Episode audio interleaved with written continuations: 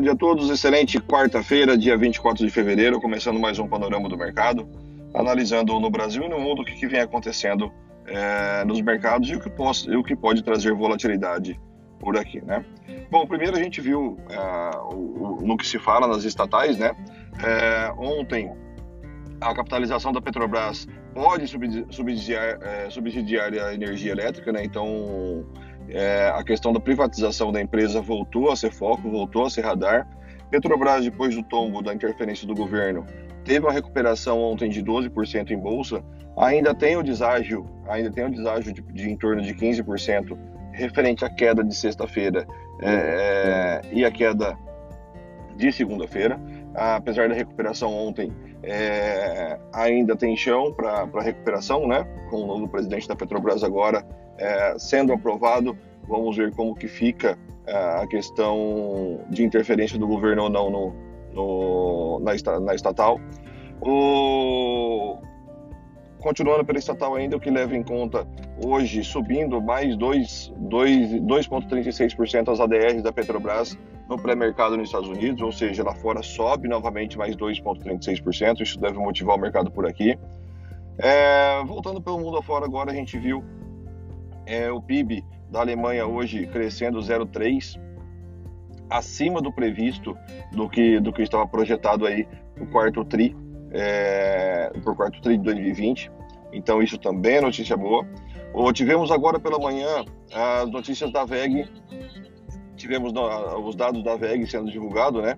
Ela teve um, um, um aumento de 48,3% em referente ao mesmo período aí de 2010. Então, o EBITDA dela totaliza 981 milhões no quarto tri de 2020 aí. Então, a alta de 47,2% antes, antes de igual que teve em 2019, né?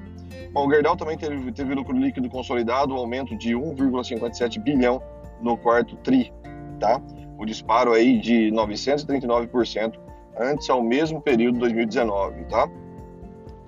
Minério de ferro fecha em alta agora na, na bolsa chinesa com ponto 20 de alta, fechando estável, né?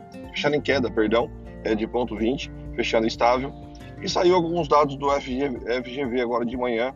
O INCC sobe 1,07, o, a confiança do consumidor subiu 2,2 pontos, tá? E também a gente teve a, desaceleração do IPC em três das sete capitais é, na terceira prévia de fevereiro. Bom, a, continuando só para a gente concluir o dia de hoje, a gente tem a questão das do, da agenda hoje é bastante fraca, mas com notícias importantes, tá? Bastante fraca, porém com notícias importantes. Nós, nós temos agora neste momento, nós temos nesse momento, nesse momento não, desculpa, às 10h30 da manhã, é, pronunciamento aí do Banco Central Europeu, tá? Do Banco Central Inglês, perdão. É, às 12 horas temos venda de casas, casas novas e temos aí e temos aí às 12h30 o estoque de petróleo bruto, que aí também precifica o preço de Petrobras. Bom, o, o dia hoje lá fora, os mercados, os mercados trabalham é, com certa calmaria. Os futuros americanos sobem 0,12 nesse momento, o S&P 500 sobe 0,07 o Dow Jones. O mais cedo fechou China com 1,99 de baixa e Japão com 1,61 de baixa e Europa, nesse momento, trabalha com 0,35 de alta, os mercados mais estáveis, né? Falei há pouco para vocês sobre a DRs da Petrobras, do pré-mercado, subindo em torno de 2,3%. As ADRs de Vale estão estáveis, subindo 0,22%. E as ADRs de Itaú caindo 1,07% lá fora. O, o, petróleo nesse momento sobe 0,75 WTI e 0,95 Brent. Bom, a, a ideia é que o mercado aqui abra com certa estabilidade e como não foi diferente ontem, quem vai fazer o movimento do mercado hoje por aqui será novamente os bancos e será novamente Petrobras, tá? Lá fora subindo já, deve abrir, precificando aqui, dando continuidade no rally de alta de ontem e, e os bancos não devem ser diferente. De olho no Banco do Brasil, que na segunda-feira caiu mais de 10%, ontem praticamente recuperou toda sua queda aí. Beleza? Até daqui um pouquinho, às 8h50, ao vivo com os alunos ah, na nossa sala fechada pelo Zoom. Valeu, abraço, ótimo dia.